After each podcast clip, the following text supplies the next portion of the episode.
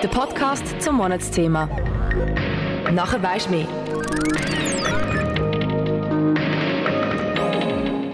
Stell dir doch mal einen ganz normalen Dienstagmorgen vor. Der Wecker läutet pünktlich am 7. Uhr am Morgen. Nach einem langen Kampf mit dir selber kannst du dich dann gerade noch so motivieren, heute doch nochmal aufzustehen.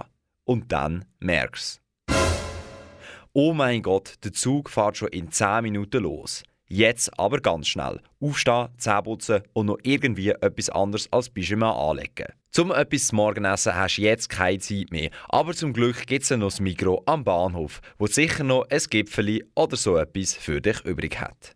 Nach einer kurzen Zugfahrt, wo du schon wieder halb am Eindösen bist, kommst du am Bahnhof an. Es ist halb acht und du schiebst dich durch die riesige Menschenmasse durch in Richtung Migro. Ein Ellbogen in die Rippe dort, ein zerquetschter Fuß da. Ach, es ist wirklich noch nicht dein Morgen. Aber wenigstens kannst du dir etwas Feins in den Migro posten. Es liegt schon der Geruch von der warmen Gipfel in der Luft, als du durch die automatische Schiebetür reinkommst. Und du packst dir gerade zwei Gipfel ein, plus noch einen grossen Schokidrink. Ruckzuck stehst du beim Self-Checkout und scannst alles ein. Eins Gipfeli, zwei Gipfeli und ein Schokidrink. Während das Portemonnaie kramst, schaust du mal schnell auf den Bildschirm vor dir und verschreckst. Fünf Stutz für zwei Gipfeli und ein Schokidrink. Die Inflation spüren wir auch hier bei uns in der Schweiz. Die Hauptauslöser von dem sind Krieg, Krise und Konflikt. Es hat im 2022 zu viel von ihnen gegeben und wir werden im 2023 leider nicht an ihnen vorbeikommen. Krieg kostet Menschenleben. Krieg zerstört Familien und Krieg ist einfach nur der absolute Horror.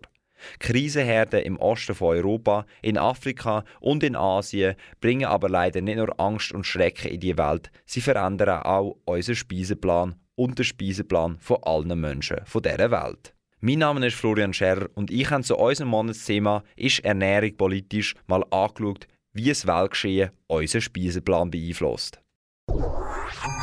Das ist ein Podcast von Kanal K. Ist Ernährung politisch? Das ist nicht nur unser Monatsthema, sondern logischerweise auch eine der ersten Fragen, die ich mir gestellt habe, als ich mit meinem Podcast angefangen habe. Eine schwierige Frage und eine, die Hans-Peter Jäger von der Agrarallianz besser beantworten kann. Ja, Ernährung ist politisch, aber auch nicht. Es ist unpolitisch, weil es geht um Genuss, es geht um Freude, es geht um Esskultur oder das Zusammenkommen am Tisch. Jetzt gerade über Weihnachten haben wir das ja gesehen. Man trifft Familie und Freunde. Ähm, das ist überhaupt nicht politisch, oder? Dort geht es einfach ums gesellschaftliche Zusammensein. Politisch ist Versorgung, ähm, Gesundheit und Gesundheitskosten in Verbindung mit der Ernährung. Ähm, politisch ist die Ernährung dann, wenn es um die Frage geht, welche Produktionsformen gefördert werden sollten, heute. Früher ist politisch auch dann eingegriffen worden, wenn es um die Rationierung von Lebensmitteln gegangen ist oder in der grossen Versorgungskrise im Ersten und Zweiten Weltkrieg. Dort gibt es nachher immer politische ähm, Eingriffe. Das Problem, das wir haben, oder Politik verursacht Zielkonflikte. Ein gutes Beispiel ist der Zucker. Auf der einen Seite haben wir Kampagnen, um den Zuckerkonsum zu reduzieren. Auf der anderen Seite fördern wir Zuckerproduktion in der Schweiz äh, mit einem Einzelkulturbeitrag, um überhaupt Zucker in der Schweiz herzustellen. Und das ist so ein Zielkonflikt. Oder die Ernährungspolitik soll die Zielkonflikte jetzt lösen. Sie soll gesunde Ernährung und nachhaltige Produktion verbinden. Und da sieht man gut, ähm, Ernährung ist politisch, sie ist aber auch nicht. Das heißt, Ernährung hat sicher einen Teil, wo politisch ist. Auch wegen dem gibt es einen Begriff wie Ernährungspolitik. Auch wir hier in der Schweiz haben eine Ernährungspolitik.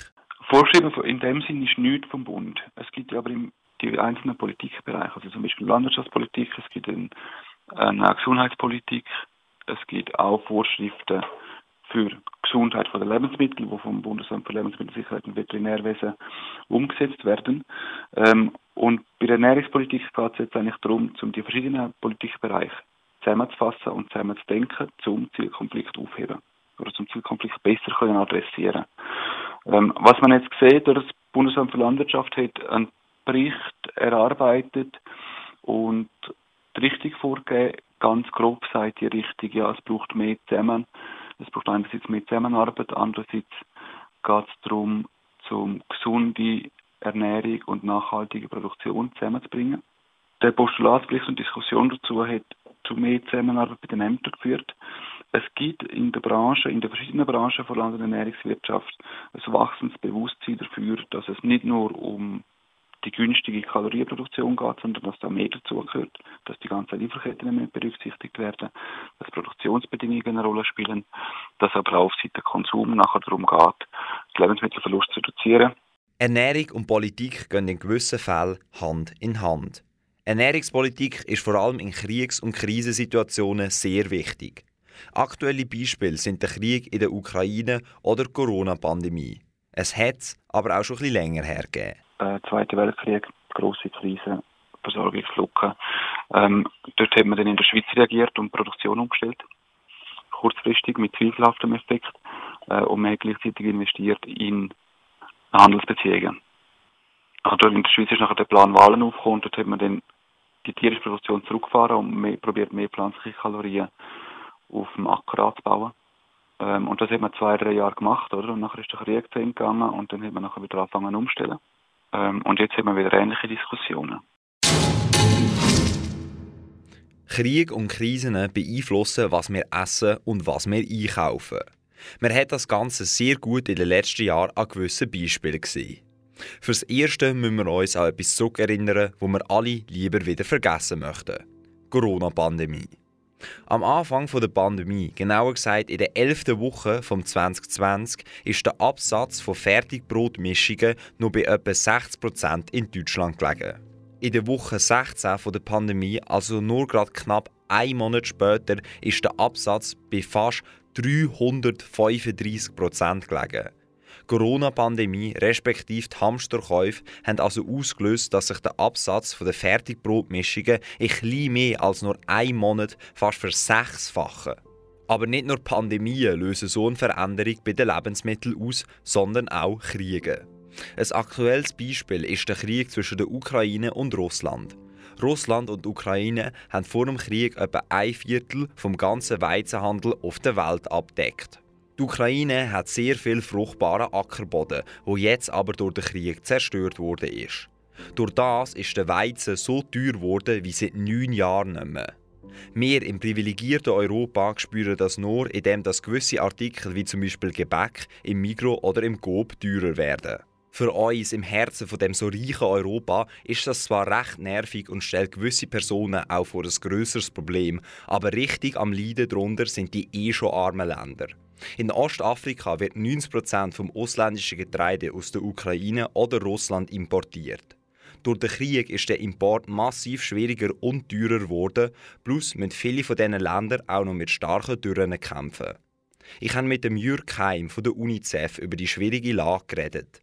Das sicher sowieso auch. Ähm, nicht nur Afrika, sondern der Nahe Osten ist, ist äh, importiert sehr, sehr viel vom Weizen. Also ich denke da Libyen, Syrien, die Länder sind, äh, nicht Libyen, Entschuldigung, Libanon und, und Syrien. Ich denke, die Länder sind äh, enorm abhängig von der ähm, von, damit sie wirklich den Weizen bekommen. Es hat aber noch weitere Auswirkungen. Es ist ja nicht nur mit dem Sinn der Import oder Export vom Weizen, sondern der ganze Krieg hat Auswirkungen auf die Teuerung. Das heißt, die Lebensmittelpreise, die sind weltweit massiv gestiegen und das spüren wir sogar ja in der Schweiz. Und da können Sie sich vorstellen, in einem einkommensschwachen Land, wenn das Weissmehl plötzlich einfach doppelt so teuer ist, ist das äh, dramatisch für die, äh, die Ernährungsversorgungslage von, von einem entsprechenden Land. Und insofern äh, hat das äh, einen enormen Impact.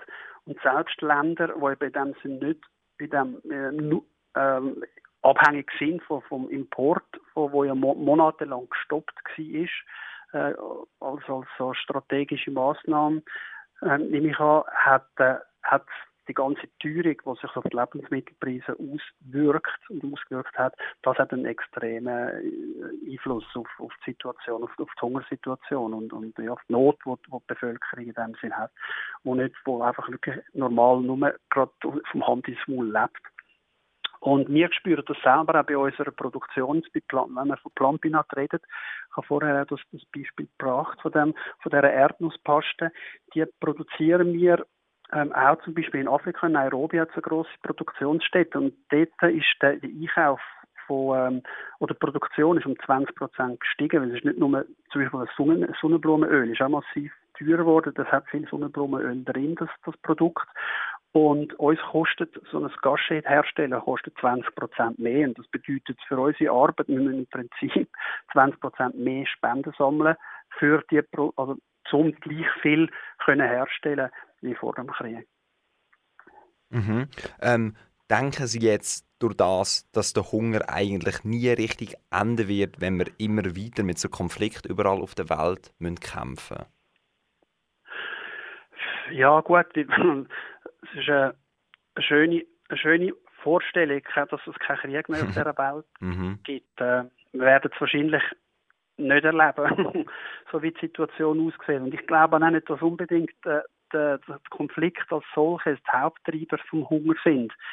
Ähm, ich denke vielmehr, der Klimawandel wird uns viel mehr zu schaffen machen in den nächsten Jahren, als er jetzt schon, als es jetzt schon tut. Man merkt, wir spüren es jetzt ja schon, es gibt schon ähm, Klimaflüchtlinge, äh, gerade im Horn von Afrika, in Ostafrika, wo, wo die Situation dramatisch ist und die Lebens, äh, Lebenssituation in, in den Regionen, da Somalia, Äthiopien, Norden von, von Kenia, das ist so menschenfeindlich geworden, das Gebiet, dass man, dass man dort zum Teil nicht mehr leben kann. Die, die, die Menschen, ich, ich weiß es, ich habe mit, mit Leuten, mit Kolleginnen und Kollegen vor Ort schon geredet von der UNICEF, die, die, Bevölkerung dort ist sich gewöhnt, dass, dass, äh, dass es wenig Wasser hat und dass es Dürren gibt und dass, dass, äh, dass die Landschaft eher verdörrt ist als, als, äh, als, als äh, überschwemmt oder bewässert.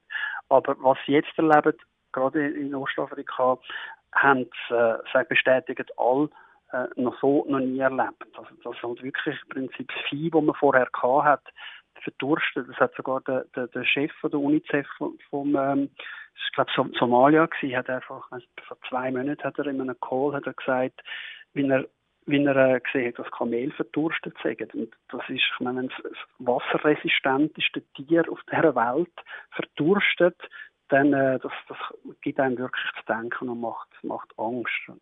Und, und ähm, das ist das Problem, das in dem Sinne nicht ganz so einfach zu lösen ist.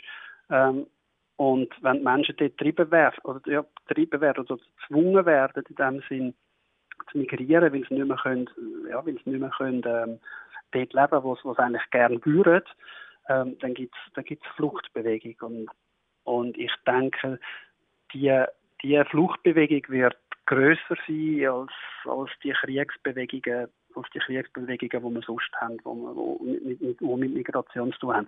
Das ist in dem Sinne jetzt nicht beleidigt und nicht bewiesen, sondern einfach eine Befürchtung, äh, die wir haben und ähm, wo auf uns kann zugehen, zukommen, wenn man es nicht schafft, äh, den Klimawandel besser in den Griff zu bringen oder zu verhindern. Das hat man jetzt einfach in den letzten Jahren wieder ein bisschen in den Hintergrund geschoben man hat eigentlich nicht mehr daran gedacht, dass wir größere Probleme hätten auf dieser Welt. Ähm, und die sind aber immer noch da und die werden nicht kleiner. Mhm, man sieht ja auch selber, dass es in Afrika selber zum Beispiel sehr Unterschied gibt. Also zum Beispiel bei den Ländern, den Ländern im Norden und im Süden geht es meistens hungertechnisch gar nicht so schlecht wie denen im Osten oder im Westen oder die, die halt in sehr dürren Gebieten leben, wenn ich mich jetzt da nicht ganz täusche. Ähm, es ist ja aber auch momentan so, das habe ich auf eurer Webseite gelesen, dass 13,6 Millionen Kinder akut unterernährt sind. Und wir sind jetzt gerade 2023 gestartet. Wie, wie können wir das ändern? Was müssen wir machen, um das zu ändern? Müssen wir nur mehr spenden? Oder was ist so, wenn ich das selber lese, als jemand, der in so einem privilegierten Land wohnt wie die Schweiz, da fühlt man sich doch einfach mega schlecht. Ja, es ist, es ist auch ähm, immer, ja, ich glaube, schlecht, wo muss sich ja nicht in dem Sinn schlecht fühlen. Wir können ja nichts dafür, mhm. dass wir das Glück haben, dass wir da geboren sind, wo wir, wo wir geboren sind.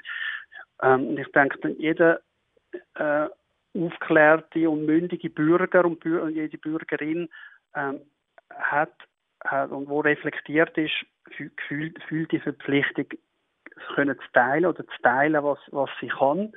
Und da sind wir, da sind wir natürlich äh, darauf angewiesen, weil die UNICEF ist eine rein spendenfinanzierte Organisation Und wir sind auf der ganzen Welt natürlich tätig und sehr gut vernetzt. Und das Geld, das zu uns fließt, äh, via, via jetzt UNICEF Schweiz Liechtenstein, das wird direkt dann wieder investiert oder das fließt eigentlich direkt in Programm zu, bei, bei den einzelnen Country Offices, die wir haben.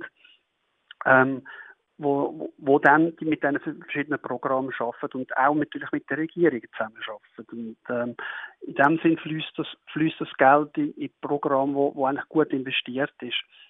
Aber es ist so, ähm, die, wir leben in schwierigen Zeiten und es hat noch nie so viele Krisen gegeben und noch nie so viele Konflikte gegeben und sie dauern vor allem immer länger. Oder? Also wenn wir an Syrien denken, da denkt eigentlich fast niemand mehr daran.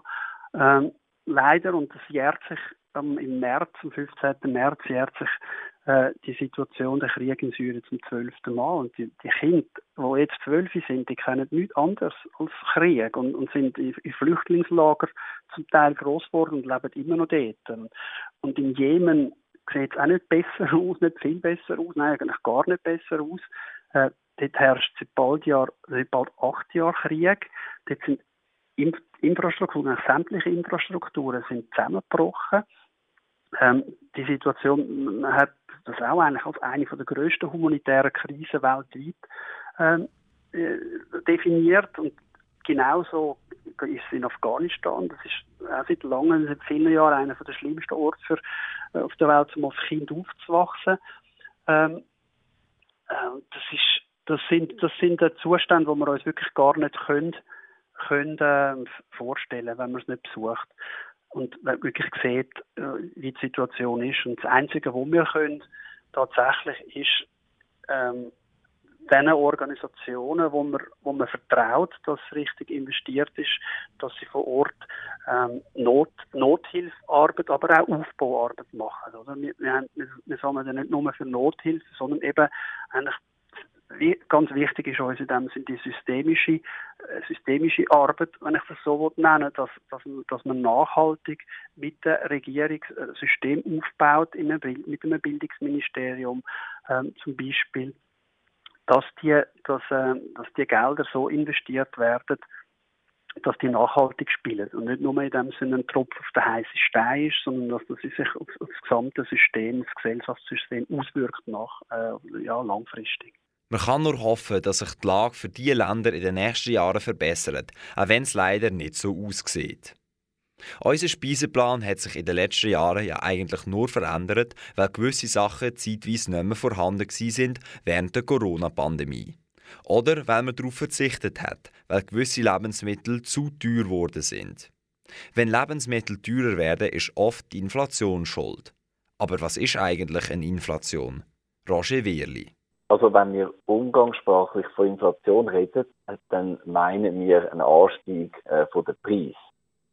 Ähm, und die Inflation die wird regelmäßig gemessen anhand von so einem standardisierten Warenkorb. Und, und der Warenkorb beinhaltet eigentlich die wichtigsten von der privaten Haushalt konsumierten äh, Güter und Dienstleistungen. Oder? Das wird dann so gewichtet, damit sie die Bedeutung der Ausgaben spiegelt. Also die Kategorie Wohnen und Energie ist mit 27 Prozent gewichtet, wenn man das so misst. Und somit zeigt auch die Inflationsrate an, wie stark die Preise im Durchschnitt für einen Schweizer Haushalt steigen. Oder auch sinken. Sie kann auch negativ sein. Okay, das heißt, es wird teurer oder eben billiger. Aber wieso wird jetzt durch den Konflikt in der Ukraine alles teurer? Also momentan ist sie am Steigen, äh, weil man wegen dem Krieg in der Ukraine ähm, Energieknappheit haben, also die ausbleibenden Gaslieferungen, ähm, Schwierigkeiten bei Erdöllieferungen führen zum Anstieg von der Energiepreise, und zwar Energiepreis im Allgemeinen, nicht nur äh, bei Gas. Und zusätzlich haben wir weiterhin die Probleme mit der Lieferkette, dass es Lieferengpässe gibt, die wir eigentlich schon vor der Ukraine-Krise hatten. Oder dort ist in der Schweiz zwar 20 21 Inflation nur bei 0,6 Prozent gelegen, also nicht so hoch. Im Ausland ist es aber schon, schon höher gewesen, oder? Dort haben wir in, in Amerika schon von über 4,5 Prozent Inflation geredet. Und dort ist global gesehen einfach dann die Situation gewesen, dass sie die Angebotsknappheiten haben, Probleme in den Lieferketten, dass Produkte nicht können, äh, geliefert werden Und gleichzeitig ist wegen der Erholung nach der Corona-Krise, nach diesen Lockdowns, die Nachfrage wieder sehr stark angestiegen. Das heißt, man hat eine hohe Nachfrage gehabt und das Angebot hat nicht können mithalten und das hat noch dazu geführt, oder wenn die Nachfrage viel höher ist als das Angebot, dass dann die Preise äh, dort schon gestiegen sind vor dem Ukraine-Krieg. Und wie merkt das jetzt ein Schweizer Haushalt im Portemonnaie? Roger Wehrli von Economie Suisse. Eben im Schnitt haben wir jetzt auch das Jahr 2,8 Prozent ähm, Teuerung, oder? International ist das noch schön, wenn wir vergleichen mit der EU, wo wir 10 Prozent haben, stehen wir eigentlich recht gut da. Wo man es jetzt merkt, ist halt schon bei denen, bei den Energiegütern, oder? Also bei Öl, äh, Strom und so weiter, wo sich bemerkbar macht. Aber natürlich auch bei allen Gütern, äh, die energieintensiv sind in der Produktion. Oder? Und dementsprechend jetzt auch ganz generell die 2,8 Prozent, die machen sich natürlich im Portemonnaie schon bemerkbar, äh, dass man sich weniger, äh, weniger leisten kann. Und der zweite Punkt ist natürlich, dass wegen der äh, Inflation jetzt die Schweizerische Nationalbank Zinsen stark erhöht hat, oder? Also vom Negativzinsen von minus 0,75 Prozent, wo wir noch Mitte Juni hatten, sind wir jetzt bei einem Zinssatz von 1 Prozent das heißt, man kann jetzt wieder damit rechnen, dass man auf seinem Konto entweder hat man es schon oder in nächster Zeit wieder positive Zinsen bekommt. Heißt aber gleichzeitig auch für all die, die Schulden haben oder Hypothek haben, dass auch dort die Zinsen natürlich steigen und, und die Hypotheken wieder teurer werden. Kanal K. Richtig gutes Radio. Durch die Inflation werden auch viele Lebensmittel teurer.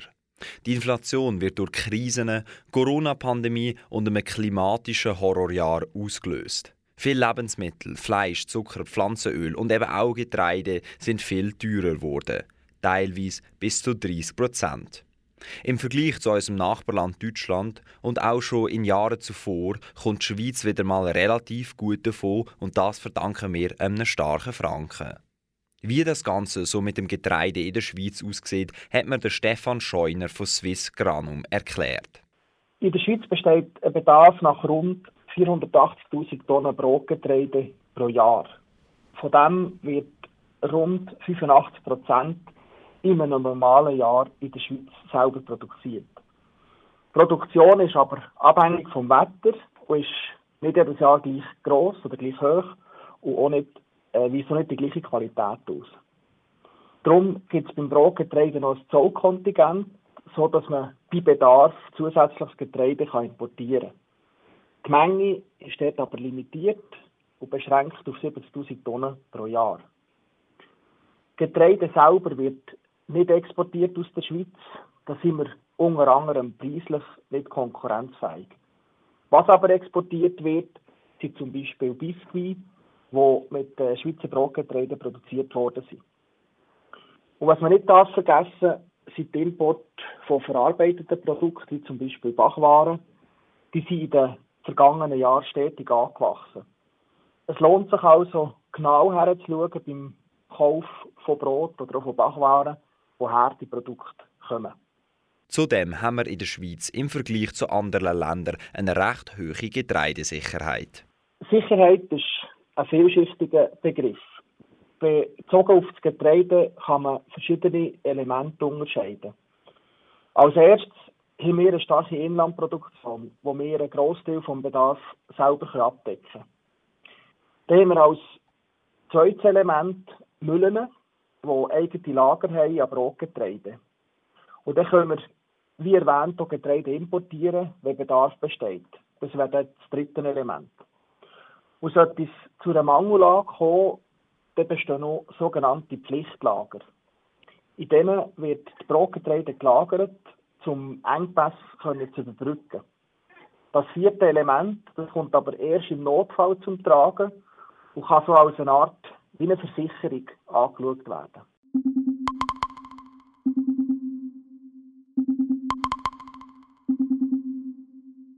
Abschließend können wir sagen, dass viele Faktoren unseren Speiseplan beeinflussen und ihn auch verändern. Wenn wir uns aber wegen der zu hohen Lebensmittelpreise beschweren, ist das ein Meckern auf extrem hohem Niveau. Menschen überall auf der Welt leiden noch viel mehr unter den ganzen Katastrophen, die leider auf dieser Welt passieren. Schau doch mal auf der UNICEF-Webseite vorbei und mach dir ein Bild vom Leiden, mit dem die Leute jeden Tag kämpfen müssen. Wir können wirklich froh sein, dass wir in so einem privilegierten Land wohnen und obendrauf haben wir sogar noch den teuersten Big Mac der Welt. Mein Name ist Florian Scherer. Merci vielmals fürs Zuhören. Das ist ein Kanal K Podcast Jederzeit zum Nachhören auf kanalk.ch oder auf deinem Podcast App.